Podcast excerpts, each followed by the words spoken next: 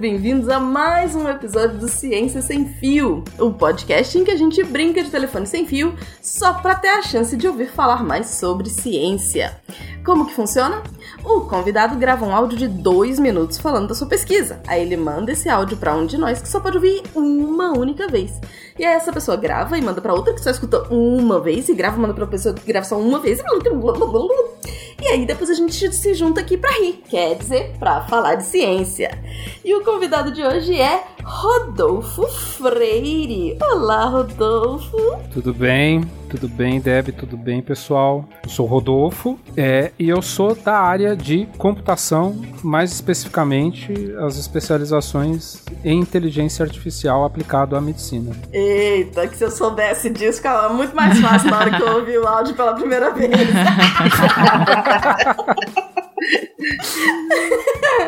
Vamos continuar. E Rodolfo fez assim questão de convidar essas convidadas é, ele está cercado de mulheres incríveis uhum. e, e, inclusive, ele escolheu a ordem que ele queria, ou não? Não, acho que não. Acho que a ordem não, não, escolheu, a ordem, não. A ordem que escolheu fui eu.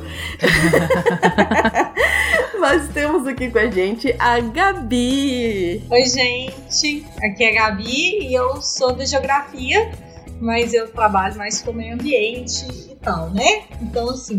Não sabe nada de cérebro. E tal, né? Não. E, e Adoro. E tal. Não sei de robôs, tá? Queria deixar essa. É, e estamos também com a doutora maravilhosa Yara Grise. Olá, pessoal. Eu sou Yara, sou médica, sou neurologista, é, entendo um pouquinho de cérebro e nada de robôs, viu, Rofofo? Rofo foi maravilhoso. Rofo foi muito bom, né? Já era, rofofo até o final. e estamos, quem já ouviu a voz, estamos com a noveleira mais famosa dessa podosfera, Thaís Botia. Ei! Oi, eu sou a Thaís, eu sou bióloga, sou imunologista e noveleira raiz. Maravilha. Então vamos começar ouvindo o áudio original que Rodolfo pari... Rofofo. Rofofo. Não, Rofofo. Agora virou isso aí. Né? Pariu, porque... Desculpa, Rodolfo. ah, tudo eu já bem, chamado vindo de, finho. de você. É. Não, eu vou dizer que Rodolfo teve uma dificuldade imensa de fazer o áudio em dois minutos. Ele ficava, mas não pode ser quatro? Eita porra, mano. Tive, gente. Não, se você. Não. Olha, eu, eu não sei se o editor vai cortar, mas se vocês soubessem como é difícil reduzir a tua área em dois minutos, vocês dariam mais valor a esse podcast. É difícil. Nossa achei maravilhoso. Inclusive, porque ele conseguiu colocar tanta informação. Não vou dar spoiler, não. Vamos lá. Vamos ouvir o que que Rodolfo, como Rodolfo falou na área dele.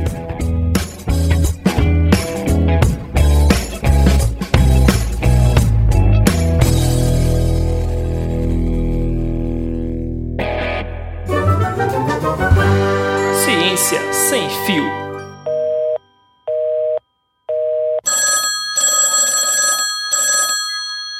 O objetivo da pesquisa era avaliar quais regiões do cérebro são afetadas pela esquizofrenia, comparando grupos de paciente e controle através das imagens médias que representam esses grupos. No primeiro passo, as imagens são submetidas a tratamento, redução de dimensionalidade, passam por um classificador estatístico, baseado aqui na técnica de limiar discriminante análise, análise discriminante linear em português, é, e as imagens médias depois são comparadas para a gente descobrir quais são as regiões que se alteraram entre o grupo de controle e o grupo de pacientes. Após descobrirmos quais voxels, aqui voxel é o pixel 3D, que tem XYZ, o pixel ele é bidimensional. Quais voxels têm alterações mais relevantes? A gente mapeia esses voxels para as regiões correspondentes utilizando um atlas cerebral, por exemplo o Talairac, e começamos a criar regras para que o algoritmo consiga realizar o raciocínio espacial qualitativo. O raciocínio espacial qualitativo é basicamente conseguir formalizar o conhecimento espacial a partir de informações elementares das regiões, por exemplo, regiões espaciais, segmentos de linha e so on. Para descobrir se uma região é adjacente, é parte própria ou compõe outras regiões, a gente utiliza axiomas construídos em lógica de primeira ordem que descrevem a topologia do que a gente está querendo representar, raciocinar sobre. Essa formalização é importante para conseguirmos, por exemplo, definir limites entre as regiões que não são físicos, conexão entre as regiões do cérebro, por exemplo, até mesmo a navegação de um robô móvel que precisa se mover por um ambiente e reconhecer uma sombra, que uma sombra não é algo físico que ele vai topar. Outra aplicação interessante do uso de cálculo de regiões são sistemas de informação geográfica. Essa foi minha pesquisa. Valeu, pessoal. Gente. Parabéns, hein? Para, e so on. Voxel e, e, E so on. e so on. on. E, e, e essa é a sigla Blues, mas eu acho que essa é a sigla em português. E assim que. Rodolfo do céu! Eu, eu, vou, eu vou dizer que eu caiei. Eu dei uma de Caio. e eu fui a segunda. Eu queria dizer que o meu áudio tem 15 segundos. Opa!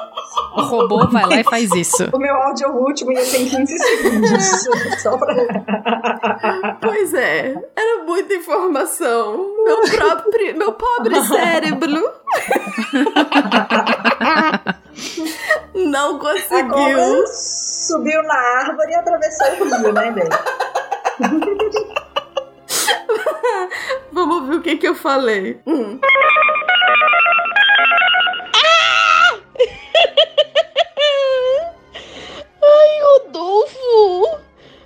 Deus! É a primeira vez que eu.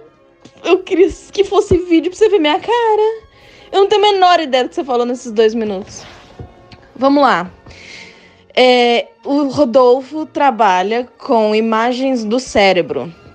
Então ele calculou dentro de um grupo controle e um grupo de pacientes como que, que, que imagens do cérebro. Como era a imagem dos cérebros dessas pessoas, como medir algumas imagens que aparecem. E aí ele usou voxel e diâmetro e medidas para poder ver como que funcionava é, é, imagens no cérebro. E aí, é, essas imagens, esse trabalho que ele teve de medição de imagem, pode ser aplicado em outras coisas, tipo robôs, para eles identificarem sombra e não sombra, e alguma coisa geográfica. Meu, meu Deus, que coisa horrorosa! Ai, meu Deus, beijo, beijo, Caio. Nunca mais, Caio. Nunca mais eu te sacaneio depois dessa. Desculpa quem vem depois de mim.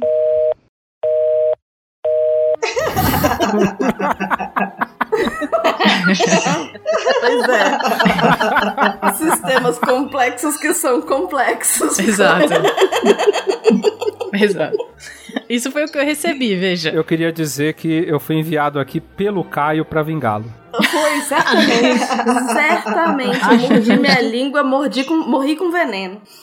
É, vamos ver então o que, que saiu do- da minha fala pra Thaís. Desculpa quem vem depois de você, que sou eu, né, Debbie? Cara, que difícil, tá, de entender isso, hein? E olha que eu já falei com o Rodolfo algumas vezes pra entender o que ele fala, mas olha, não consegui entender o que ele explicou às vezes que ele falou comigo no que você explicou, Debbie. Vamos tentar. Então, é, ele trabalhou com imagens do cérebro, de controles de pacientes, para poder treinar robôs, para poder processar essas imagens para descobrir onde tem sombra e onde não tem. Paciente, eu, eu lembro em algum momento dele falar de Alzheimer, pacientes com Alzheimer. Então, provavelmente o que ele está tentando é treinar robôs para é, processar imagens, então, tipo, tamanho das estruturas do cérebro, diâmetro entre um pedaço e outro, que seja redondo e tal, para poder ver se aquilo é uma sombra, se aquilo não é, e se aquilo significa algum prognóstico ruim ou algum prognóstico bom para o paciente. Eu acho que é isso. Espero ter falado de um jeito que dá para entender, que não é muito difícil. E é isso. Acho que a próxima pessoa tá com um pepino nas mãos agora. Beijo. Sua chamada está sendo encaminhada para a caixa postal e estará sujeita a cobrança após o sinal. Desculpa. Na verdade, eu acho que quanto mais pro final vai chegando, mais fácil fica, porque fica tudo tão resumido. É. Não, exatamente. Eu fiquei procurando o que falar. Eu nem tentei. O bom é que a Thaís fala assim: eu já conversei com o Rodolfo e eu lembro dele falar Alzheimer. Só que veja, não sei o que, que aconteceu com o meu cérebro. O meu cérebro tem que ser estudado, inclusive. Isso aí, mas isso aí é roubar, né? Eu já conversei no Ela passado. tentou roubar e roubou errado ainda. Ah, mas vou fazer o quê? Vou, não vou usar essa informação? Mas vou dizer, se vocês ouviram o, o cast de Leishmania da Cris... Pode crer. A Thaís tentou consertar e ela falou completamente. Ela tirou tudo o que a Cris falou.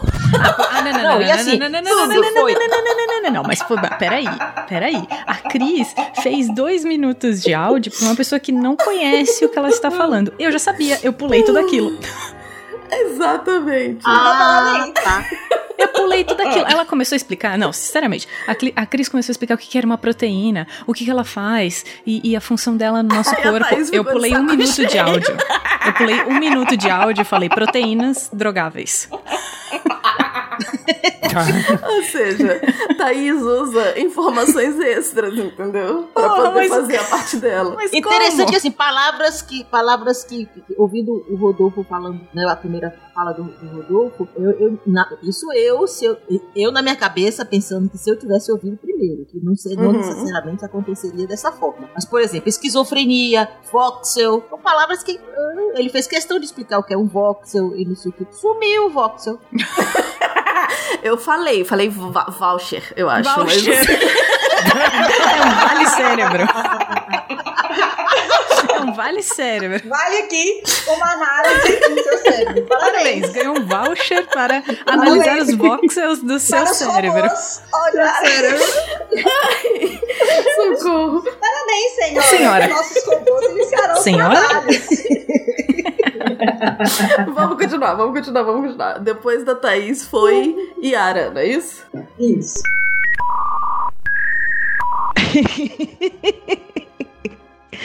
Ai, meu Deus.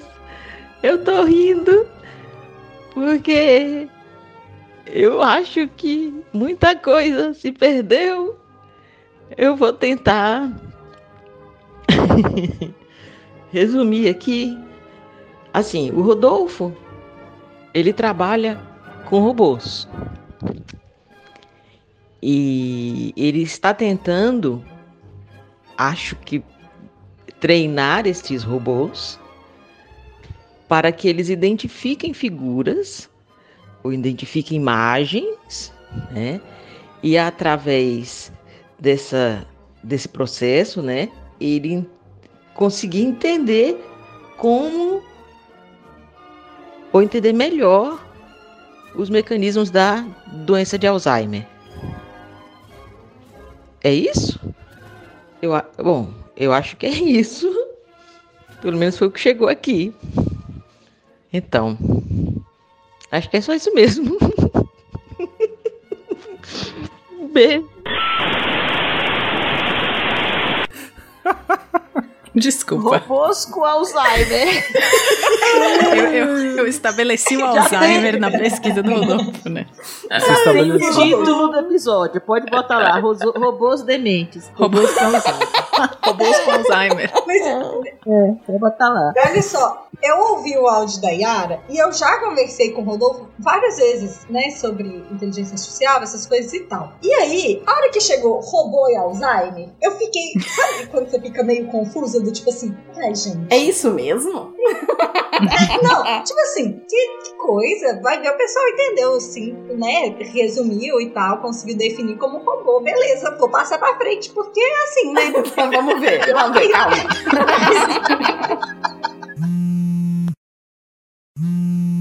Bom, já chegou aqui para mim a risaiada, né? Então você vê que como é que a coisa caminhou.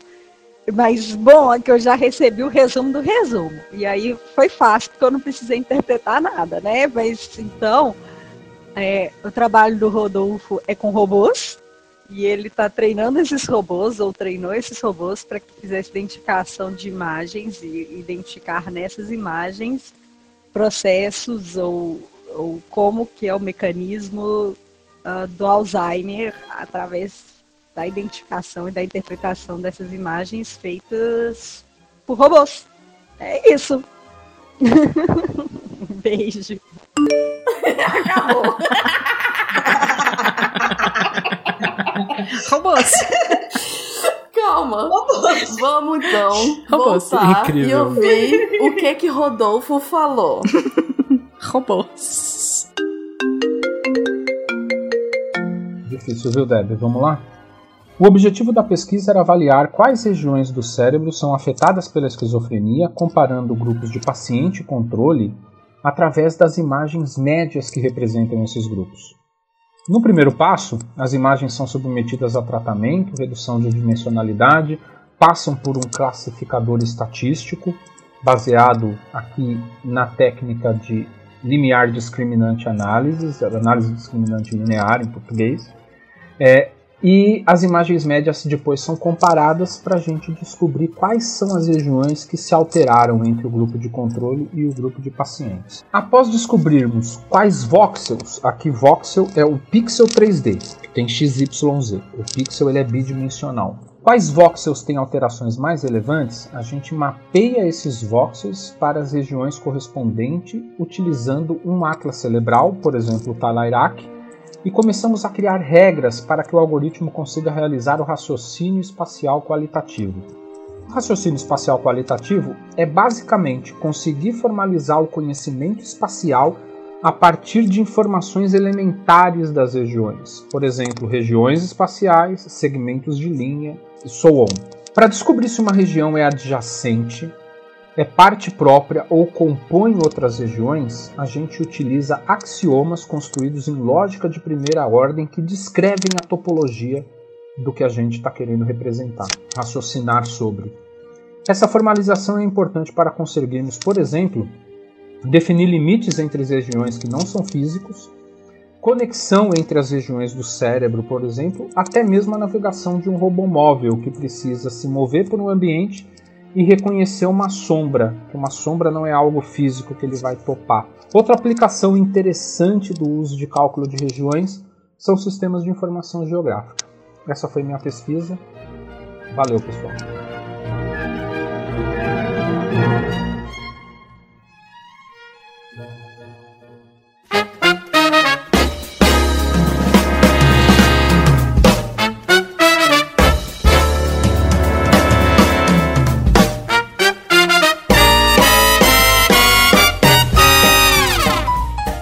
Calma, então vamos entender o que que é que você faz. Não é Alzheimer, é Não. esquizofrenia. Esquizofrenia.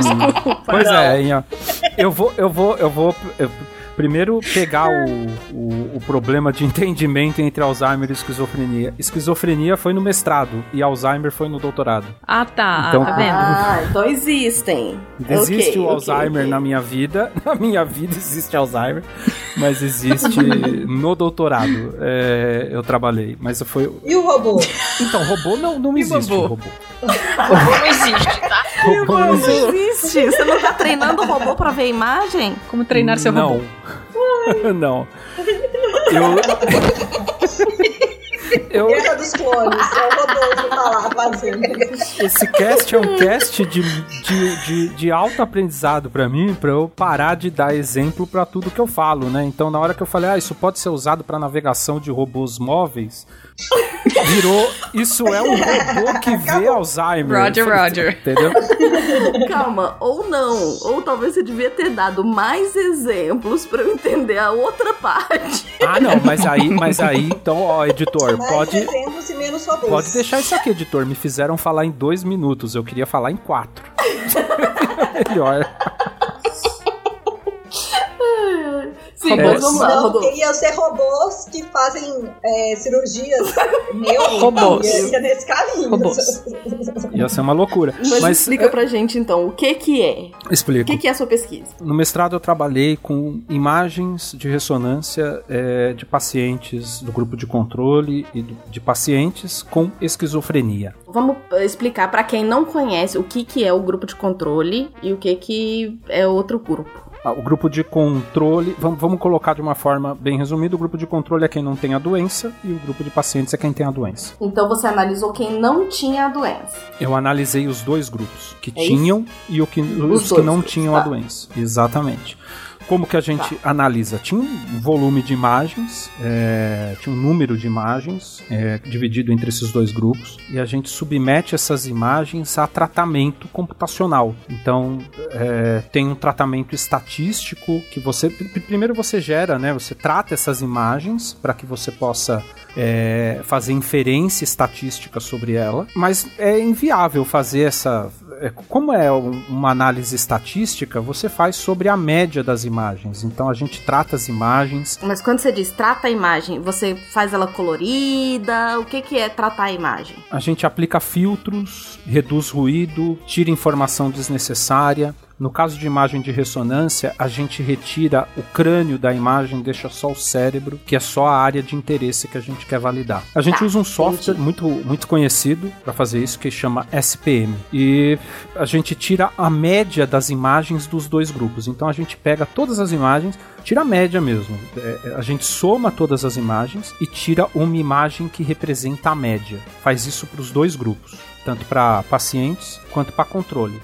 E aí a gente calcula estatisticamente a diferença entre essas imagens. Eu tô aqui com uma certa dificuldade de entender que como que você faz média de imagem, né? Na verdade, eu queria que o Rodolfo explicasse melhor essa parte. Que a, a soma que ele fala é do. Como é que é o Pixel 3D? Como é que é o nome? Voxel. Voxel. Voxel. Voucher. Então, Voucher, porque- va- vale cérebro. Voucher. Val- Porque cada voucher tem um valor. E aí o trabalho que é feito é a partir do valor desse voxel, não é? Isso, isso, isso mesmo. Então, gente, a imagem é como se fosse uma matriz, onde cada voxel vai ter, por exemplo, 30, 35, 32, 49. O bingo tá aparecendo aqui.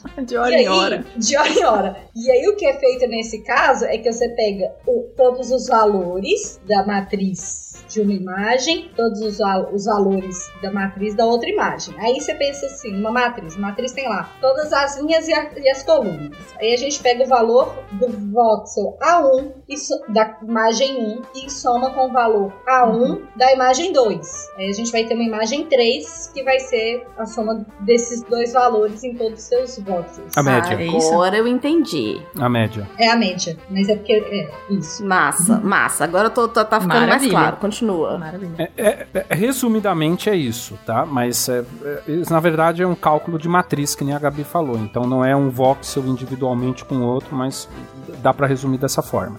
Então a gente compara essas duas imagens e aí a gente usa uma técnica. Eu usei o MLDA, que é uma técnica variada do LDA, que é a análise linear discriminante. A gente consegue saber o quanto um ponto da imagem do grupo de controle variou em relação a um ponto da imagem do grupo de paciente Ou seja, isso quer dizer que é muito preciso. tem um nível de precisão, é razoável. Nunca Tá. é 100% preciso porque você já tirou uma média da imagem, você já aplicou filtros na Sim, imagem, então sim, alguma sim. informação se perde, mas ele tem um nível de precisão. Então você consegue comparar se aquele pixel, se aquele voxel, né, porque a imagem é, é- é uma matriz XYZ, se ele teve uma alteração e qual foi essa alteração e qual a relevância dessa alteração. Basicamente é isso. O resultado visual seria como se a gente sobrepôsse as duas imagens, uma em cima da outra, e a gente conseguisse archurar, pintar de vermelho, azul, amarelo só as regiões que se alteraram. E aí, vermelho que alterou muito, amarelo que alterou na média e azul que alterou pouco, por exemplo. Como se você pegar. Você conseguiu entender, Deb? Entendi, tô entendendo, tô entendendo. Beleza. Quando a gente faz isso, a gente descobre quais são as regiões que se alteraram entre o grupo de pacientes e o grupo de controle a gente consegue descobrir, usando um atlas cerebral, por exemplo, quais são essas regiões, mapear de um ponto na imagem para uma região do cérebro, e a partir daí começa a parte que, que chega nos robôs, que é a parte de inferência. Nem tudo é só modelo estatístico e rede neural, inteligência artificial. Então a gente trabalha com lógica de primeira ordem, uma técnica que eu acabei não citando o nome no áudio, que é ontologia. Então a ontologia é, na computação, ela é uma forma de formalizar um conjunto de conceitos através de a, alguns elementos de relacionamento. Então a gente consegue criar. Um exemplo disso é bastante próximo do, do que a gente faz com a imagem é a teoria de conjuntos. Então eu começo a sinalizar para o sistema dentro do algoritmo que aquela região ela faz parte, ela é adjacente a outra região, como se fosse você tentando se situar no mapa. Como que eu explico em qual posição eu estou no mapa, sem ser diretamente tentando explicar o contexto todo da região, da imagem, do domínio. Eu vou situando, olha, você está próximo de um rio, você está próximo de uma montanha, e aí você vai vendo quais são as regiões regiões que batem. Então, o que a gente está fazendo é ensinando para o computador como ele situa uma região. Então, uma região cerebral. A partir de informações de imagem, é, esse robô seria capaz de identificar essas coisas, é isso? Não é um robô, é um algoritmo, é um modelo inteiro. Desculpa. é um modelo. O robô, ele então, tá puto já. Não, não. Você começa a ensinar para pro, pro algoritmo esse tipo de coisa. Então, putz, eu não lembro a anatomia do cérebro, a doutora vai me matar, Yara. Mas, por exemplo, ah, o lobo frontal ele está situado nessa região que é, é parte de, do, do, do, hemisfério direito e do hemisfério esquerdo e que é adjacente a determinada região e que é, é, é, é tem uma intersecção é, espacial com outra região, está abaixo de outra região e acima de outra região, por exemplo. Então você começa a sinalizar essas coisas para o algoritmo para que a gente consiga raciocinar. E isso é o que eu chamei de é, é o que eu dou o nome, que é raciocínio espacial qualitativo. E é uma técnica tá. muito usada e aí eu dei os exemplos, é uma técnica muito usada para sistemas de informação geográfico, ou seja, é, fazendo uma analogia do que a gente fez para imagens do cérebro para mapa, é, você imagina a fronteira de um país, né? Aonde começa e aonde termina um determinado país. Você consegue ensinar para o sistema de uma forma muito grosseira, muito, muito resumida, você consegue ensinar para o sistema o que é parte de um país e o que é parte do outro, mesmo que não exista um limite físico que seja estabelecido, que seja um limite criado por, pelo ser humano, por exemplo. Ah, tá, mas aí o limite existe, é igual fronteira mesmo. Isso. Aí você fala, olha, nesse limite aqui de com essas árvores, com esse montanha, com esse rio a tal lado, é uma fronteira, é isso? Isso, é isso aí. Não necessariamente o limite pode existir. A fronteira, ela não existe no mundo real. Ela é arbitrada, sim. certo? Mas eu consigo sim, ensinar para o algoritmo posi posicionar a fronteira onde ela tem que estar, tá, de uma forma automática, como raciocínio. Como você faria olhando o mapa da América do Sul e traçando os limites do Brasil, você, sem consultar um atlas. Você sabe onde está, mais ou menos. Você aprendeu sim, isso. Sim, Como você aprendeu? Você sabe mais ou menos a distância de quando começa para o final da América Latina, né, para o final da, da, do continente. Então você vai traçando isso de acordo com o que você lembra. É um aprendizado. Você faz mais ou menos esse processo. Então, quando você traça os estados, você traça, você traça eles todos dentro do limite que você traçou o Brasil. Então, são regiões que são partes do Brasil. Então, é, e aí você tem que ensinar o, o, a, a informação de aonde está passando essa linha para o sistema. Então, isso é muito usado para sistemas de informação geográfica e para robô. Aí entra o robô. Robô para navegar, o robô para navegar em algum lugar, para andar, ele precisa saber o que, aonde ele está andando e ele precisa, por exemplo, de algumas coisas que não são tão comuns às vezes. O pessoal que fala de robô móvel, mas é reconhecer sombra, porque muitas vezes o robô reconhece a sombra como um objeto. Então ele desvia da sombra. Não precisa desviar da sombra. Então como que eu faço o robô entender o que são sombras e navegar e reconhecer sombras? A gente faz isso muito bem como ser humano. A gente é bem treinado para isso. A forma é você entender que a sombra ela não é um objeto representado né, dentro do domínio, mas ela é, ela é parte de um outro objeto que não atrapalha a navegação do robô. E, por aí, e, e aí a, a de, deriva várias técnicas a partir disso. Essa coisa de máquina, ela me foge tanto da cabeça, assim, de verdade, algoritmo. Algoritmo para mim é tipo, sei lá, Deus, sabe assim, você não, não vê, não sabe, não, ninguém nunca viu. É uma coisa tão abstrata na minha cabeça que quando as pessoas falam, não, porque a gente ensina pro algoritmo, a gente alimenta o algoritmo, a gente, a gente alimenta como? Você, sabe assim, na minha cabeça, essa, esses conceitos todos, eles são muito abstratos. Eu acho que é por isso que eu bloqueei completamente no meu cérebro tudo que você falou. Mas aí eu, eu consigo eu consigo te tirar um, um pouco dessa mística, dizendo assim, programar um computador, você tem duas formas de programar um computador. Você programa explicitamente o que você quer que ele faça, ou seja, me dá bom dia, você escreve para ele escreve bom dia na tela. Ele escreve bom dia na tela para você. É, é, um exemplo bem tosco, né? Mas uma outra forma uhum. é você não declarar explicitamente o que ele tem que fazer, mas declarar a regra do que ele tem que fazer. Que é assim que o ser humano aprende, né? A gente aprende das duas formas, na verdade, mas uma das formas é a gente conhece, a gente generaliza o que a gente está aprendendo para uma regra e depois consegue aplicar ela para um monte de outras situações na vida. Então o computador ele consegue aprender do mesmo jeito. Você não conta para ele o que ele tem que fazer, você conta para ele a regra. E aí ele aplica essa regra de forma geral. Entendi. E, e, e, e Rodolfo, por que você escolheu como grupo uh, não controle pacientes com esquizofrenia? Ótima pergunta. O, o grupo não. Então, a gente tinha é, duas bases de dados. E a gente estava trabalhando em parceria com o IPQ. E foi uma das bases de dados mais completas que a gente tinha. E aí, gente, é, é o grande dilema de toda modelagem computacional na área da saúde. Falta muita informação completa. Isso está mudando bastante nos últimos anos. Então, quando a gente acha uma base de dados que tem mais informações, a gente usa ela para desenvolver pesquisa. É tipo o que estava ali que era mais completo. É tipo um, uma tipo um, um corpus oportunista, né? Assim. Sim. Pro, de, pro de oportunidade. Pro mestrado foi. Pro doutorado, a gente, eu já usei uma base pública, mas eu tive que criar a minha própria base junto com os residentes de Pequim. Então foi muito mais trabalhoso fazer isso, né? Claro. Foram seis meses, sete claro. meses só de, de, de, criação de modelagem de base. É, no, no, mestrado mas... a gente já pegou uma coisa que já existia e já estava bem estabelecida.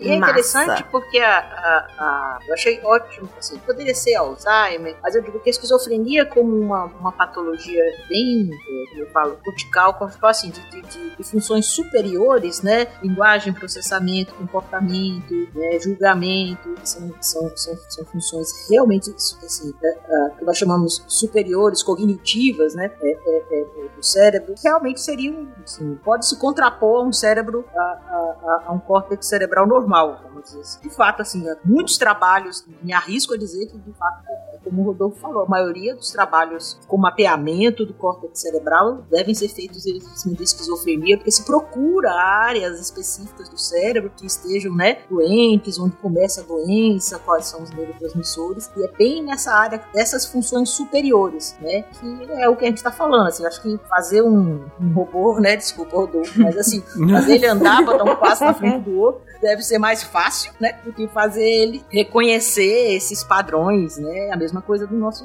nosso corpo, né, a parte motora é bem mais simples, tem essas funções corticais, nós chamamos de superiores, justamente por isso, que envolve uma série de coisas muito interessante. E o cérebro, realmente, assim, é, ele é bem, é, ele não que ele seja dividido, essa aqui é a área do, da visão, essa área, não sei o que, existem áreas especializadas em determinadas partes, né, em determinadas funções, né, mas há uma interação muito grande, então esses limites entre essas áreas são difíceis de determinar. E uma forma, achei muito interessante, assim, criar um algoritmo em cima disso, né? Porque o cérebro é, consegue estabelecer esses limites entre o que é uma até daqui para lá é essa área, daqui para cá é essa área, mas tem uma área ali no meio que é, é meio confusa, né? Serve aos dois lados, serve para a área da visão, serve para a área da sensibilidade, por exemplo, né? Sim. E tentar identificar esse limite, passar isso para um algoritmo é muito bom, muito interessante. Agora eu, Muito, agora eu muito entendi. interessante.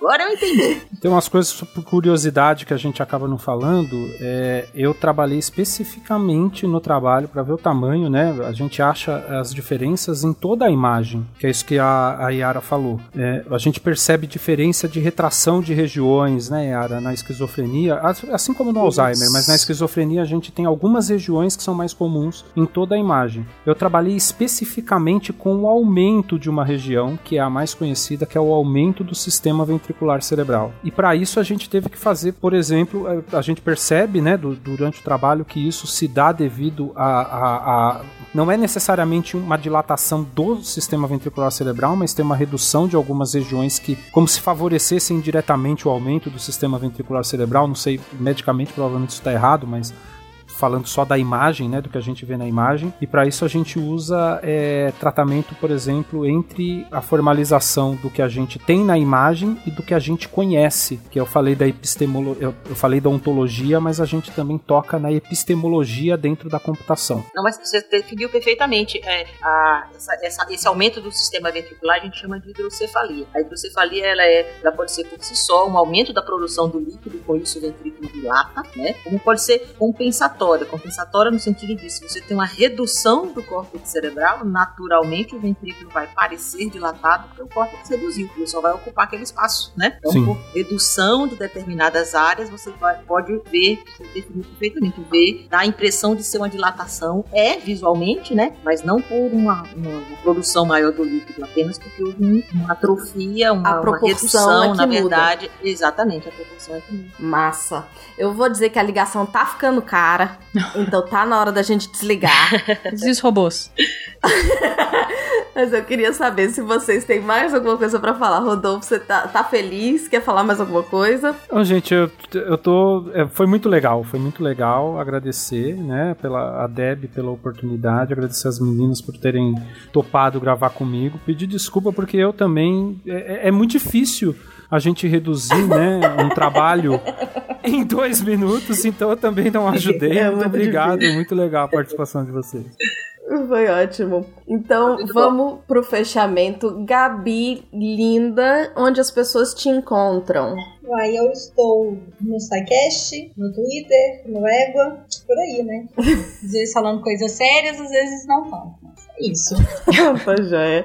Yara, onde as pessoas te encontram? As pessoas me encontram no SciCast, no Twitter, me encontram no Covid, no consultório. Ai, meu Deus. E, e é isso, gente, por aí. Thaís, onde as pessoas te encontram? As pessoas me encontram falando coisa séria no SciCast, no Spin de Notícias e falando de novelas toda santa semana no Novela Cast. Maravilha. E Rodolfo, se alguém quiser entender um pouco melhor sobre robôs e Alzheimer, Vem de zap. como que eles entram em Desculpa. contato com você? Vem de zap. Gente, eu tô eventualmente, eventualmente no EguaCast, também tô no Spin de Notícias. Já escrevi, pretendo voltar para o portal Deviante, mas no momento o trabalho me assoberba, então vocês conseguem entrar em contato comigo lá no portal Deviante, quando tiver publicação de Spin, ou lá no aporteira.com.br. Quer deixar um e-mail ou um- Claro. uma rede social? Arroba Vlubs? Claro, é, vou deixar aqui o, o Rodolfo com PH, F de faca, arroba gmail.com. Rodolfo F, arroba gmail.com. É, Rofofo! Ô, fofo! Ô, fofo. Finho. Eu vou criar íntimos. esse agora. Massa. Maravilha. Muito obrigada, gente. Vamos desligar. Beijo. Beijo. Beijo. Valeu!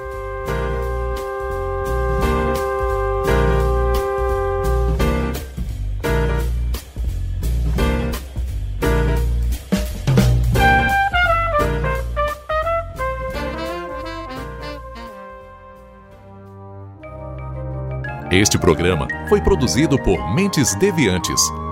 deviante.com.br Este programa foi editado por Tapcast. Edições e Produções de Podcast.